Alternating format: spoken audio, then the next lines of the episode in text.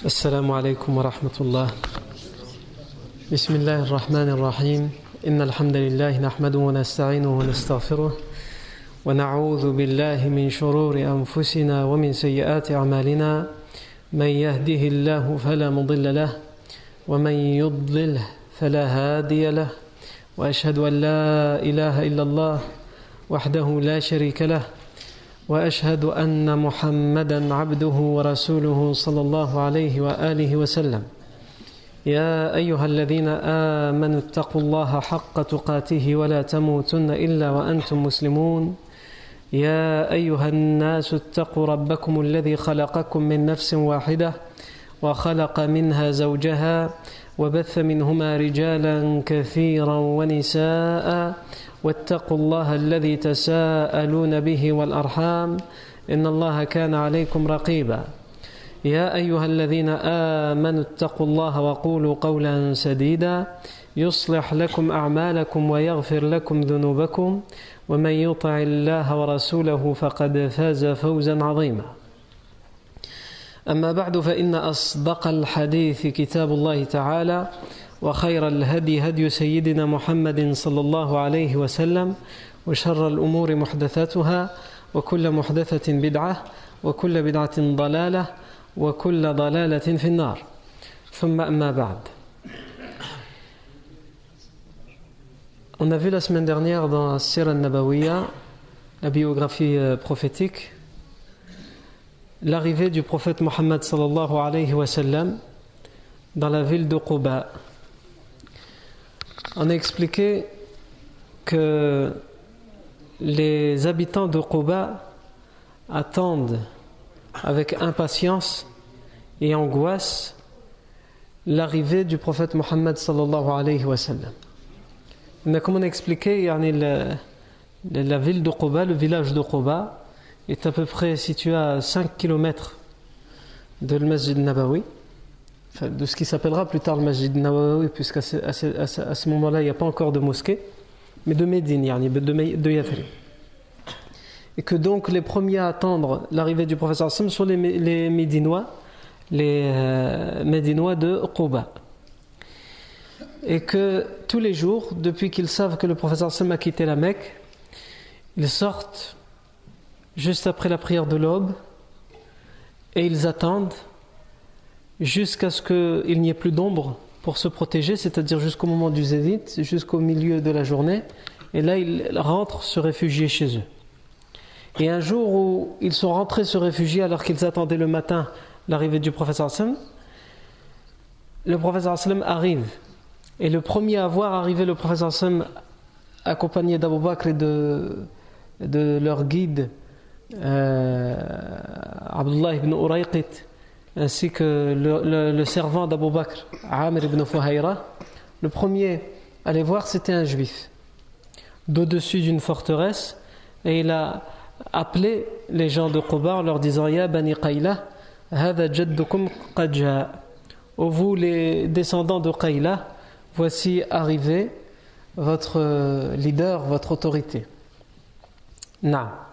Donc évidemment, tous les Médinois de Quba iront à la rencontre du professeur. Il y a des versions qui nous disent même que les hommes, dès qu'ils vont entendre cela, vont s'emparer de leurs armes pour aller accueillir le prophète Mohammed sallallahu alayhi wa, alayhi et surtout pour euh, le défendre au cas où. On a expliqué que le prophète sallallahu alayhi wa selon les historiens, a été hébergé par un, un vieil homme de Quba qui s'appelle Saad, euh, qui s'appelle Afwan. Kulthum ibn al-Hidm. Kulthum, fils de Hidm, l'a hébergé. Mais que le professeur Sam jonglait entre Kulthum ibn Hidm et un autre homme qui s'appelait Saad ibn Khaythama, qui lui a, accueilli les célibataires. Mais quoi Et le professeur Sam allait chez lui pour euh, ceux qui lui, le rendaient visite et pour euh, parler à ceux qui voulaient le rencontrer et qui voulaient entendre son exhortation. On s'est arrêté sur le fait que le professeur Sallam est resté quelques jours à Quba. Avant d'aller à Médine, c'est comme s'il arrivé à Médine. Maintenant qu'il est arrivé à Quba, c'est comme, s'il est arrivé à Médine. Il Quba appartient à Médine, même si c'est à 5 km, c'est un village à 5 km.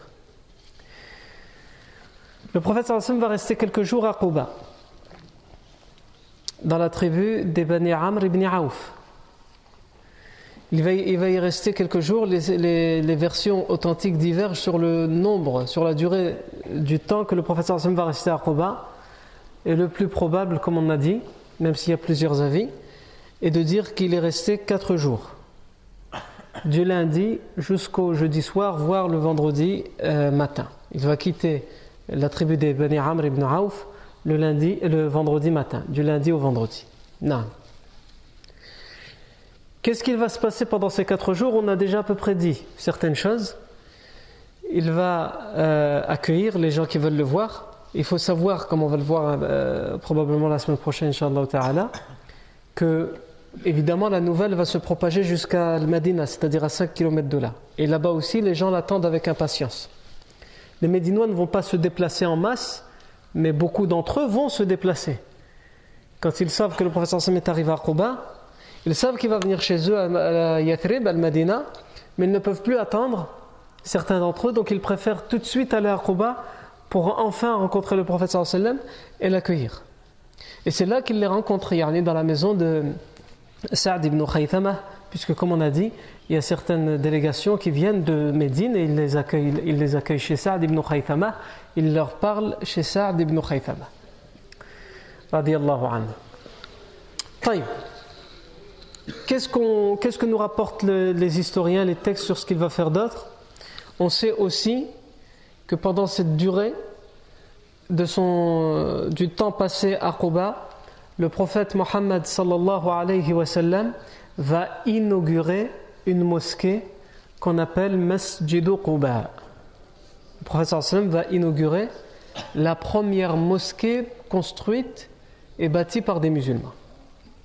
Beaucoup pense que la première mosquée qui est construite par les musulmans, par le professeur sallam, c'est le Masjid Nabawi, al-Madina. Non. C'est pas la première. Il va la construire le professeur sallam dès qu'il va arriver à Médine, on va revenir sur ce, sur ce sujet. Mais avant de construire le Masjid Nabawi, le professeur sallam va inaugurer Masjid Quba. Et selon certaines versions, donc il va poser les premières pierres et même aider à la construction pendant ces quelques jours et ensuite il va partir à Médine. Non. Donc la première mosquée à être construite par le prophète sallam, par les musulmans dans l'islam, c'est euh, Masjid Quba, la mosquée de Quba. Allah Azzawajal parle de cette mosquée dans le Coran. Qu'est-ce qu'il dit? La masjidun ussisa ala taqwa ahaqqu an taquma fihi. Fihi rijalun yuhibbuna an yatataharu Yuhibbul mutahhirin. La masjid ussisa ala taqwa.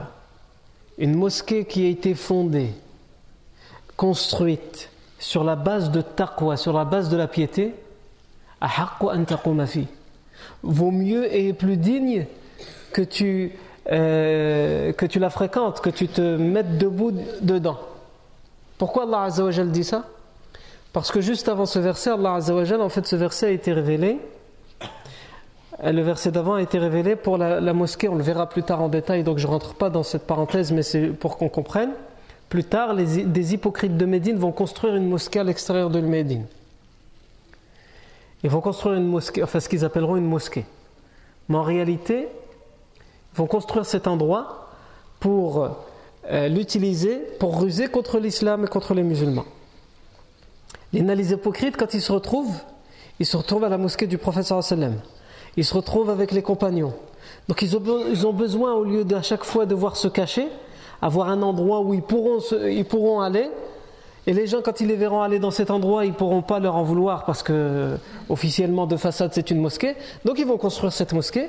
Et vraiment pour qu'elle ait, pour que cette mosquée ait euh, une valeur, ils vont demander au prophète sallam carrément, ils vont aller jusque-là, de venir euh, prier ne serait-ce qu'une prière dedans, pour que d'une certaine manière ce sera vraiment une mosquée officielle.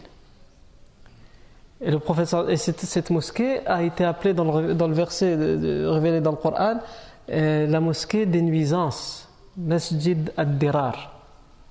Et juste après ce verset, donc ce verset comme on a dit, cette construction de mosquée des nuisances, On y reviendra plus tard quand elle sera construite. Mais juste après ce verset, Allah Azzawajal dit, et donc il compare cette mosquée des nuisances à la mosquée de Quba. Et il dit la masjidun ala taqwa Une mosquée qui a été construite sur la base de taqwa, sur la base de la piété, est plus digne et vaut mieux que tu vas prier dedans, plutôt que celle-là des hypocrites. Parce que dedans, dans cette mosquée, ou fréquente cette mosquée, des gens qui aiment se purifier. Wallahu yuhibbul mutahirin. Et Allah aime ceux qui se purifient. طيب. masjidun أسس على taqwa. Donc le prophète sallam inaugure la mosquée de Quba. Et Allah Azzawajal décrit cette mosquée en disant la masjidun ussisa ala taqwa. C'est une mosquée qui a été construite sur la base de la piété, sur la base de la crainte d'Allah. Qu'est-ce que ça veut dire? Les savants, les exégèses se sont euh, attardés sur pourquoi Allah Azzawajal a dit que cette mosquée a été construite sur la piété. Qu'est-ce qu'il a voulu dire à travers ça? On le comprend. On comprend que voilà, c'est par crainte d'Allah que les, que les compagnons ont construit Quba. Mais on, a l'impression qu'il y a quelque chose, hein, un sens profond. Et certains savants se sont attardés à ce sens profond, parmi lesquels le savant euh, marocain Ibn Ajib, dans son tafsir, Al-Bahr al-Madid, qu'est-ce qu'il dit Il dit euh, euh, la masjidun ussisa ala taqwa, la mosquée qui est bâtie sur la base de la piété, هذه أوصاف تتضمن ثلاثة أعمال. Il dit cette description, cette description qui est faite de la mosquée, تتضمن ثلاثة أعمال, comprend trois critères, trois descriptions. Quand Allah dit que la mosquée de Quba a été construite sur la base de la piété, ça comprend trois choses. Pour qu'on comprenne ce qu'Allah a voulu nous dire à travers ça. تتضمن ثلاثة أعمال عمل قلبي وهو الإيمان Ça comprend trois actions. Une action faite avec le cœur, c'est la foi. وعمل بدني وهو الصلاة et une action faite avec le corps, c'est la prière.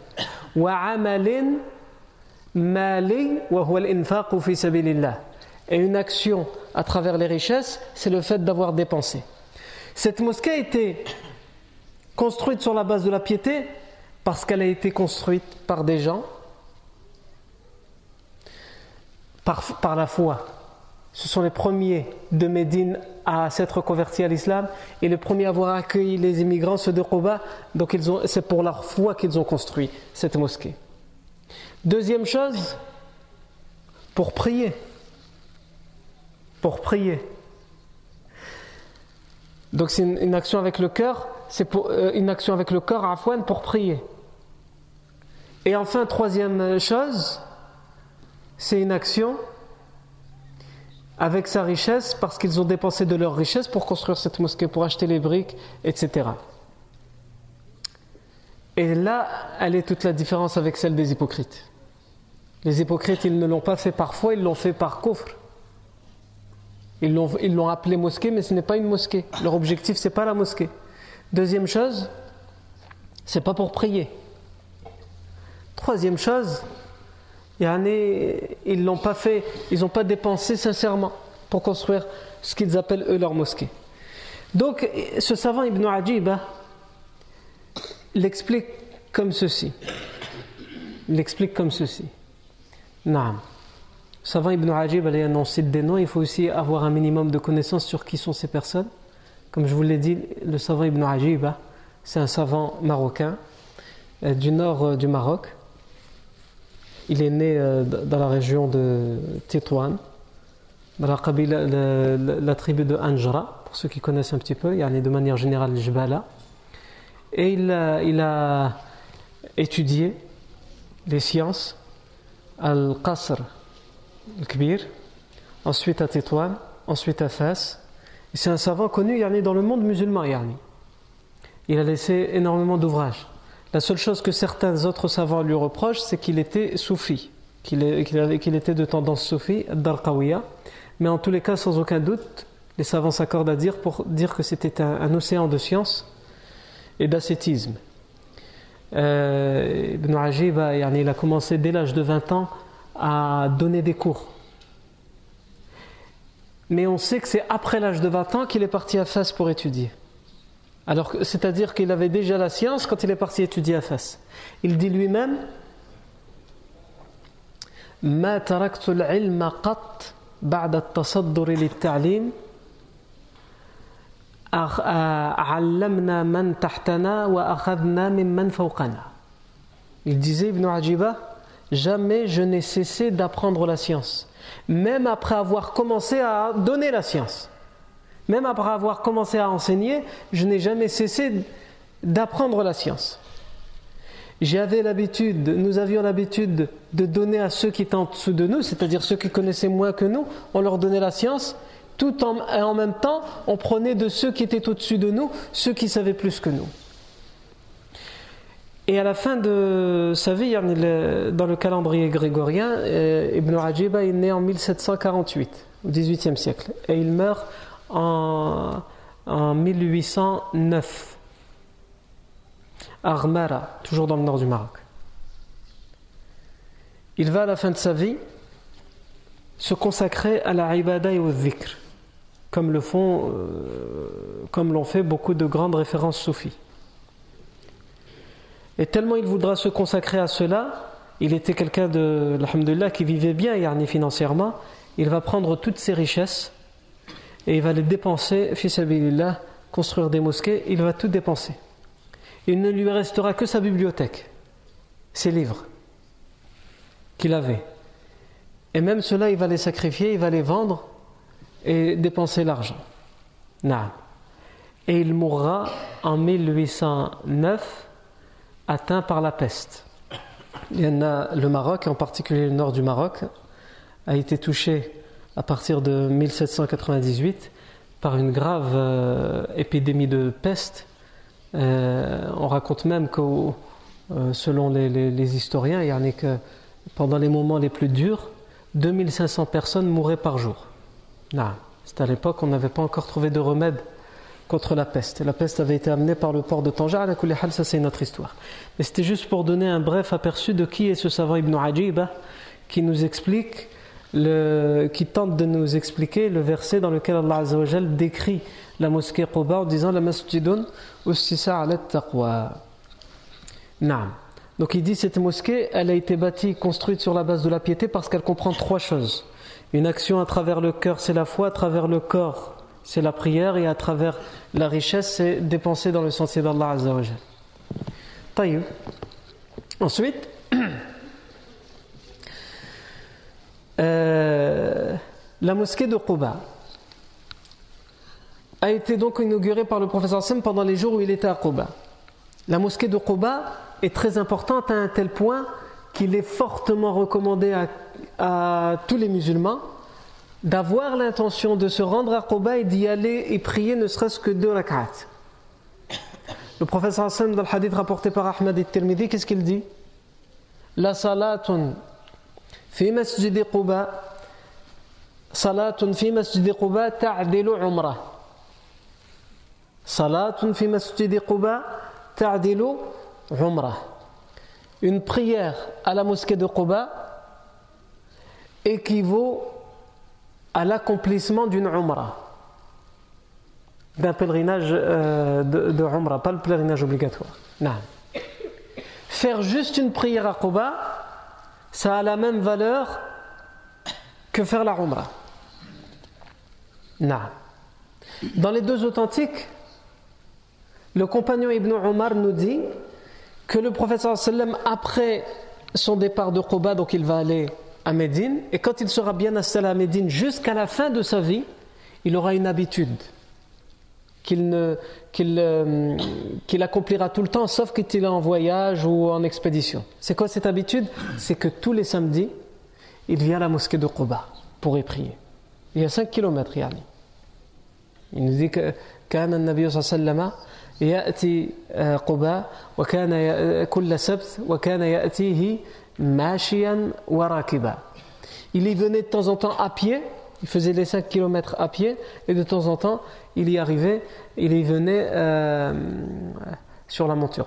je dit 5 km parce que je, parle de la ville de Quba à la, mosquée du prophète sallallahu Mais si on parle de la, mosquée de Quba, elle n'est pas à l'extrémité de, de elle est plus vers le nord de Quba, donc en vérité c'est à peu près euh, 3 km 300, à peu près. Je dis à peu près, mais c'est quand même précis. Moyenne 3 km et demi à peu près. Le professeur Hassan aura cette habitude, et d'ailleurs le savant Ibn Dinar rapporte, le Tabir Ibn Dinar rapporte qu'Ibn Omar lui-même qui a rapporté ce hadith, que le professeur Hassan tous les samedis le faisait, lui-même Ibn Omar après la mort du professeur Hassan fera ça. Le compagnon Abdullah ibn Omar, qui était connu pour aimer faire tout ce que le Hassan faisait dans les faits et gestes, limité dans les moindres faits et gestes, il aura l'habitude tous les samedis de se rendre à la mosquée de Quba comme le faisait le prophète salam. Euh, les compagnons donnaient une grande importance à la mosquée de Quba après le prophète Mohammed le compagnon Sa'd ibn Abi Waqqas radiyallahu anhu le compagnon Sa'd ibn Abi Waqqas sa fille Fatima elle dit j'ai entendu mon père qui était un compagnon le compagnon Sa'd ibn Abi Waqqas dire la salatu la salatun la salatu rak'atayn في مسجد قباء أحب إلي من أن آتي بيت المقدس مرتين ولو يعلم الناس ما في قباء la darabu ilayhi akbad al-ibil. Cette version a été authentifiée par le Hafid ibn Hajar al-Asqalani rahimahullah.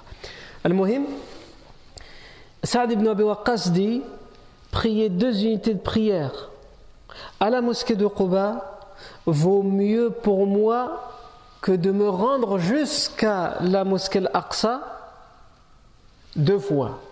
C'est un long voyage d'aller jusqu'à la mosquée Al-Aqsa. Et la mosquée Al-Aqsa a aussi toute son importance. Et lui, il considérait, il disait, pour moi, c'est mieux de faire deux unités de prière à Quba que de faire deux allers-retours jusqu'à le Masjid Al-Aqsa. Et il rajoute, et si vraiment les gens savaient ce qu'il y a à Quba comme bien, comme récompense, ils, iraient jusqu'à Quba même s'il fallait utiliser les montures et les meilleures montures. Ils prendraient les meilleures montures pour, pour aller jusqu'à Quba. Omar ibn al-Khattab, comme c'est rapporté par Abdul Razzaq dans son recueil des hadiths, qu'est-ce qu'il dit Lui-même, le compagnon Omar ibn al-Khattab disait لو كان مسجد قبا في آفاق لضربنا إليه لضربنا إليه أكباد المطي Même si Quba devait se trouver dans les horizons très loin, dans des horizons très lointains, nous y arriverons par n'importe quelle monture. Toutes les montures, qu'il faudrait utiliser, nous les utiliserions pour y arriver. C'est dire toute l'importance de la mosquée de Quba Masjid Quba qui a été inauguré par le prophète Mohammed sallallahu alayhi wa alihi wa sallam. Ici, comme on a dit, c'est ce que le prophète va faire quand il sera à Quba, en plus d'accueillir les gens qui veulent le voir et de leur parler, de leur faire les exhortations. Non. Il y a aussi une chose importante qui va se passer, mais là c'est toujours, euh, c'est Quba, mais c'est sur le chemin du retour vers, euh, ou plutôt le chemin quand le prophète Sam va prendre le chemin vers Médine. Donc on a dit que le prophète Sam va quitter Quba vendredi matin. Et il n'aura pas quitté totalement la ville de Quba que l'heure du Jumu'ah arrive. Et le prophète sallam va s'arrêter pour prier le Jumu'ah. Et c'est la première fois que le prophète sallallahu alayhi wa sallam peut célébrer le Jumu'ah, présider le Jumu'ah, puisqu'à la Mecque il ne pouvait pas. Et donc il va s'arrêter à un endroit qu'on appelle euh, euh, aujourd'hui, ça s'appelle Masjid al-Jumu'ah, la mosquée du Jumu'ah, puisque c'est là le premier Jumu'ah que le professeur Sam a, célébré, présidé. Donc euh, aujourd'hui, cette mosquée, c'est une mosquée, l'endroit où le professeur Sam a prié le Jumu'ah, on, a, on a fait dessus une mosquée, à Quba. Elle est à peu près à un kilomètre de la mosquée de Quba, plus exactement 900 mètres, si on veut être précis. Donc, elle est à un kilomètre de Masjid Quba, et le Sallam a prié dans cet endroit. Donc, ce n'était pas encore une mosquée, mais plus tard, comme dans cet endroit, cet endroit à l'extérieur, le Sallam l'a utilisé pour faire le Jumu'ah, on va, on va prendre cet endroit pour en faire une mosquée qu'on appelle Masjidul Jumu'ah, la mosquée du Jumu'ah. Et certains l'appellent Masjidul Wadi, parce que c'était dans une vallée le Sam s'est arrêté sur, dans cette vallée pour faire la, prière du Jumu'ah. Non. Donc ça c'est le premier Jumu'ah que le professeur Sallam va prier. Est-ce que ça veut dire que le premier Jumu'ah en islam que le premier en islam va être fait euh, par le professeur Sallam Non les premiers Jumu'ah ont été faits avant. Ils ont été faits avant. Certains savants vont dire que le professeur Sam a fait le premier Jumu'ah et célèbre le premier Jumu'ah à Mecca. Euh, les savants qui pensent euh, cela, s'attachent à un hadith qui est extrêmement faible. Donc c'est un avis qui n'est pas probable. Ensuite, il y a des savants qui disent le premier à avoir fait le Jumu'ah, avoir organisé le Jumu'ah, c'est le compagnon Mus'ab ibn Umayr. Radiallahu anhu. Mus'ab ibn Umayr, vous vous rappelez c'est qui? C'est le compagnon que le euh, prophète sallam avait envoyé à Médine pour être le premier ambassadeur de l'islam et parler aux Médinois de l'islam et leur enseigner l'islam. Et par sa cause, beaucoup de gens de Médine se sont convertis. Après le premier serment de l'Aqaba, Bay'atul Aqabatil Oula, le prophète sallam a envoyé Mus'ab ibn Umayr al-Madina. Et donc, ici, beaucoup nous disent c'est le compagnon Mus'ab ibn Umayr qui a présidé pour la première fois un Jumu'ah dans l'islam et qui a enseigné aux compagnons de Médine comment faire le Jumu'ah. D'autres savants nous disent, et c'est Allahu A'lam le plus probable, que c'est le compagnon de Médine, As'ad ibn Zurara, radiyallahu. As'ad ibn Zurara, on a déjà parlé de lui. As'ad ibn Zurara fait partie des compagnons qui vont assister à la première, au premier serment d'allégeance. Et il va faire partie des tout premiers Médinois à s'être convertis à l'islam. Et ça me rappelle quelque chose que j'ai oublié de dire quand on a parlé de la mosquée de Quba. On a, cité le verset dans lequel Allah dit.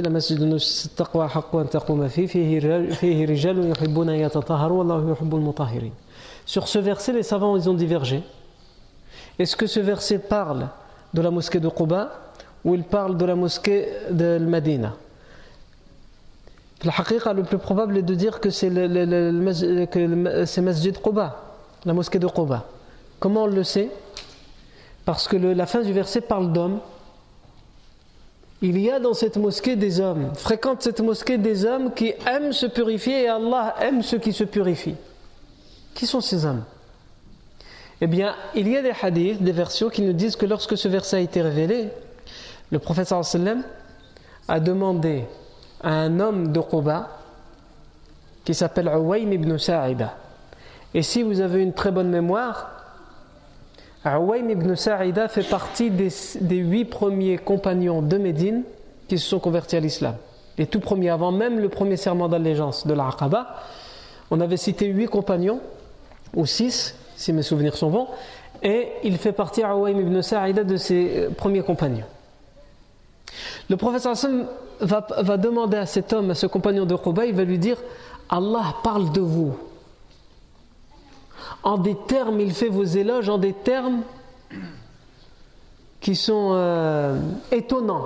Il parle de votre purification, de votre hygiène qui serait mieux, différente que les autres, Yani, d'une certaine manière. Qu'est-ce que vous faites de plus dans vos purifications? Et là, Awain ibn Sa'ida va lui dire Nous, quand on fait les stinja, quand on, fait, quand on se nettoie les parties intimes après avoir fait nos besoins, on le fait exclusivement avec de l'eau. Il y en a, c'est permis, permis de le faire avec de l'eau. À l'époque, ils utilisaient des pierres. Aujourd'hui, on peut utiliser du papier, à la mais le mieux est d'utiliser l'eau. Si on n'a pas utilisé l'eau, on n'a pas commis un interdit. Mais les gens de Quba, ils sont éduqués comme ça, de père en fils. Ils utilisent exclusivement l'eau. Ils considèrent que pour se purifier, c'est l'eau, rien d'autre. Donc il lui dit, bah, à part ça, je ne vois pas. Ça doit être parce qu'on euh, utilise exclusivement l'eau pour faire l'estéja dans certaines versions et on ne dort jamais après avoir été en état de grande impureté, en état de janaba. On fait tout de suite le, le rose avant de dormir. Même si la personne peut se dire c'est bon, je peux dormir, quand je me réveillerai pour la prière de le je ferai le rosle. Eux, ils ne se le permettent pas, ils ne veulent pas dormir en état de janaba. Naam.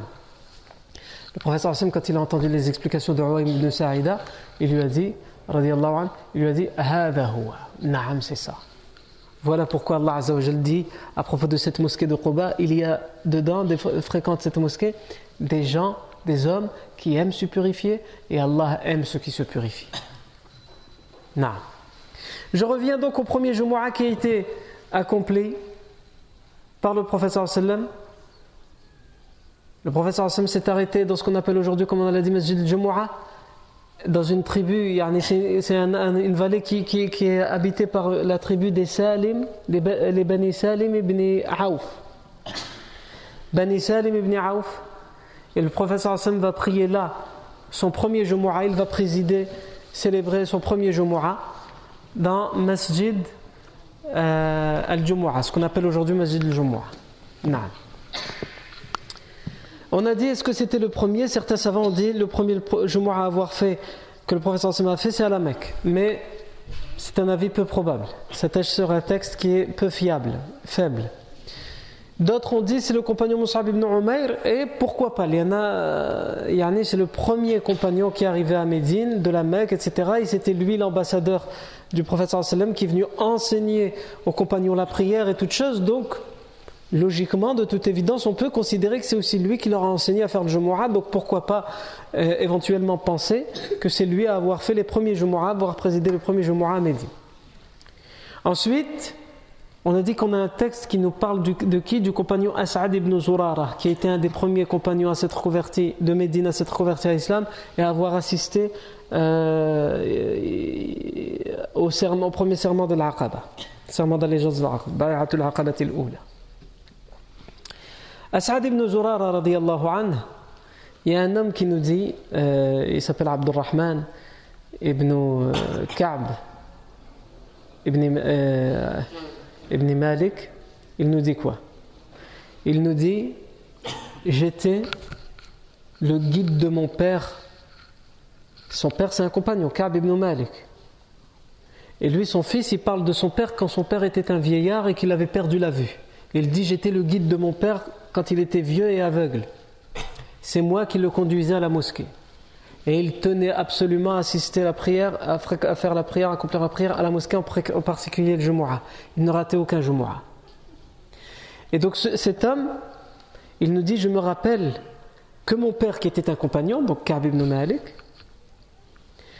quand je le guidais tous les vendredis, quand on entendait l'adhan, tout de suite, qu'est-ce qu'il avait l'habitude de dire?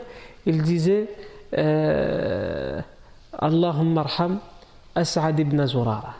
Oh mon Dieu, fais clémence à As'ad ibn Zurara. Donc As'ad ibn Zurara était décédé et il, demande la rahma d'Allah, la miséricorde d'Allah pour As'ad ibn Zurara. Oh mon Seigneur, fais clémence à As'ad ibn Zurara.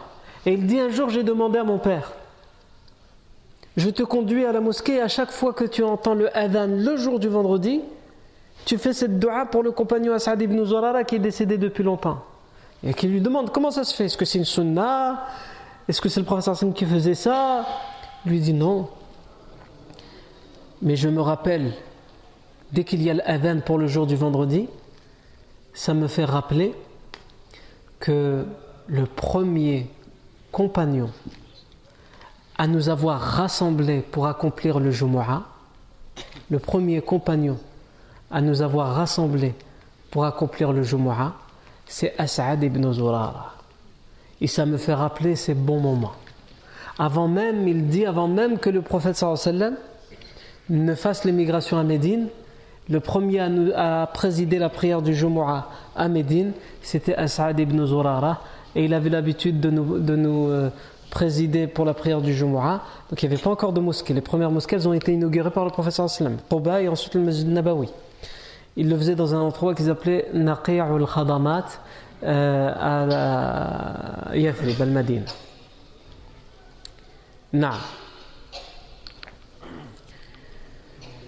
Certains savants, euh, donc on, a dit, certains savants disent que c'est Mus'ab ibn Umayr, anhu, mais le plus probable, comme on, l'a expliqué, est de dire que c'est As'ad ibn Zurara. Avant que le prophète n'arrive à Médine, il faut dire une chose c'est que, évidemment, comme il va rester au minimum 4 jours, voire selon certaines versions 12-14 jours à Koba, comme on l'a dit tout à l'heure, la nouvelle va se répandre à Médine que le professeur Sam est arrivé à Koba. Certains Médinois vont venir tout de suite le voir à Koba et les autres vont l'attendre avec impatience.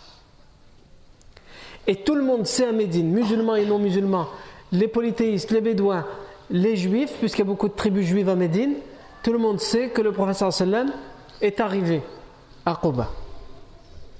On a même des versions qui nous disent, et ça va être la cause de la conversion de Salman al-Farisi, que des juifs, des chefs des tribus juives vont discuter entre eux. Et Salman al-Farisi, euh, anhu, alors qu'il était sur un palmier dattier et qu'il avait appris auparavant de certains enseignements et de certains prêtres et de certains moines qu'un dernier prophète devait arriver et que c'était le moment propice pour qu'il arrive, il entend un juif d'Okoba venir voir un juif de Médine, donc son patron, le juif de Médine, qui et lui dit euh, euh, Celui qui se dit prophète et que les Arabes d'Okoba et de Médine attendent vient d'arriver à Koba.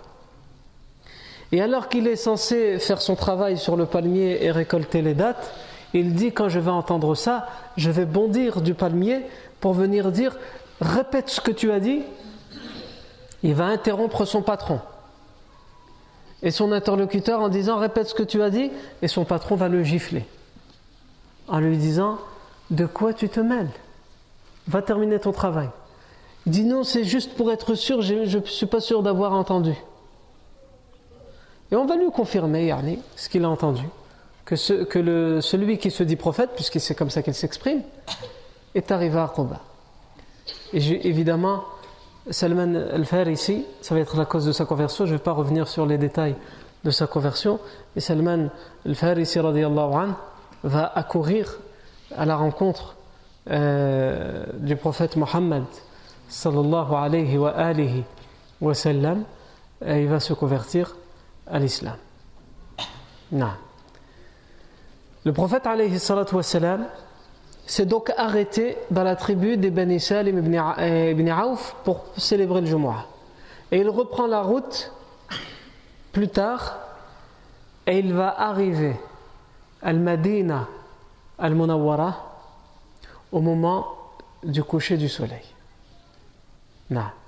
Nous, dans notre esprit à nous, hein, par rapport à ce qu'on voit dans les films ou à ce qu'on lit dans certains livres, il arrive de journée c'est pas le cas. Le prophète arrive au moment du coucher du soleil ou juste après. Et la ville de Médine est en liesse. La ville de Médine l'attend depuis des jours et des jours. La ville de Médine, elle est en liesse. Tout le monde l'accueille. Les musulmans et les non-musulmans. Tout le monde veut voir qui est cet homme. Les musulmans parce qu'ils sont musulmans, ils croient en lui, les non-musulmans par curiosité.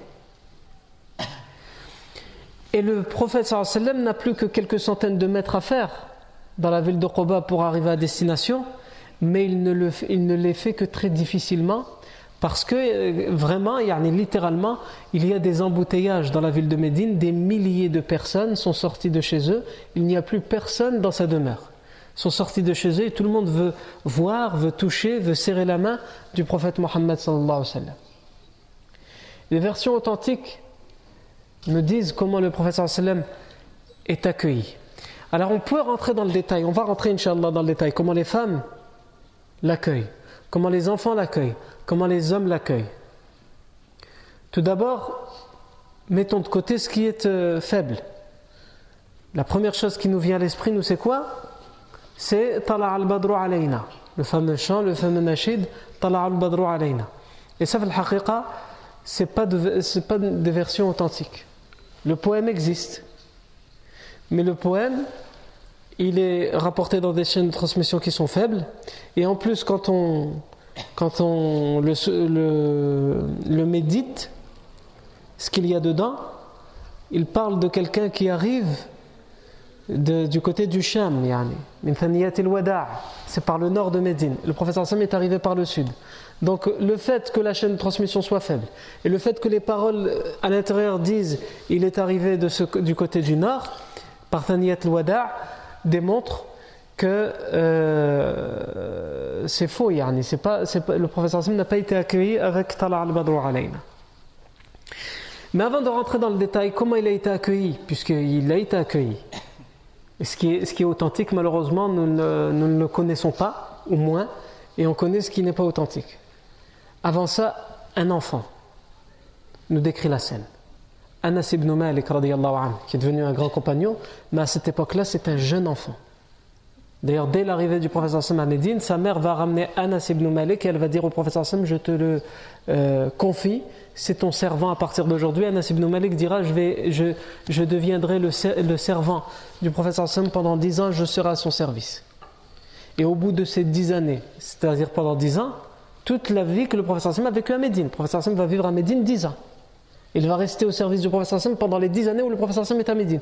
Et va dire pendant ces dix années, jamais je ne l'ai entendu soupirer contre moi ou me reprocher un acte que j'ai mal fait, et j'en ai fait des, mauvais actes, ou quelque chose que j'aurais dû faire et que je n'ai pas fait, jamais il ne m'a rien reproché, pendant dix années. Anas ibn Malik résume. Donc d'abord on parle de manière générale comment le professeur Sam est accueilli, et ensuite on verra de manière détaillée comment les enfants vont l'accueillir, comment les femmes vont l'accueillir, comment les hommes vont l'accueillir à Médine. Anas ibn Malik dit J'étais un jeune enfant. Et nous, les enfants, nous courions et ils disent des choses, ils vont scander, ils vont scander des choses pour accueillir le professeur les enfants de Médine. Ça, on reviendra plus tard, Inch'Allah, sur ça. Mais il va dire Je n'arrivais pas à distinguer tellement il y avait du monde. Et j'étais petit. Nous n'arrivions pas à distinguer le prophète sallam.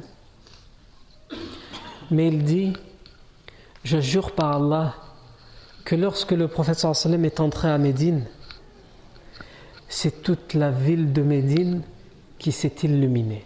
Le professeur Sam est entré de nuit dans la ville de Médine. C'est tout, c'est comme si toute la ville de Médine s'est illuminée. Et cette lumière, cette illumination de Médine a duré jusqu'au jour où il est mort. Parce que le jour où il est mort, c'est comme si toute la ville de Médine s'était assombrie. Donc lorsque nous on va prendre la première phrase, la deuxième phrase on la verra plus tard.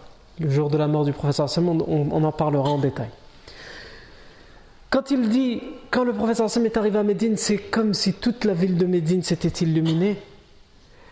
C'est les mots qu'il choisit pour décrire ce qu'il ressent et ce qu'il perçoit et voit autour de lui au moment où le professeur Sam arrive à Médine. Et je vous dis, c'est quelques centaines de mètres, le professeur Sam ne les fait qu'en en de longs moments tellement il y a du monde et tout le monde veut le voir, tout le monde veut le, le, parler, l'enlacer dans ses bras. Mais il y a des choses plus spécifiques et plus détaillées qui sont faites dans son accueil pour l'accueillir de la part des enfants, comme on l'a dit, des femmes et des hommes, chacun sa manière de l'accueillir. Mais ça, on le verra en détail, ta'ala, la fois prochaine. Barakallahu fikum pour votre attention. Subhanakallahu wa ashhadu an la ilaha illa ant, wa.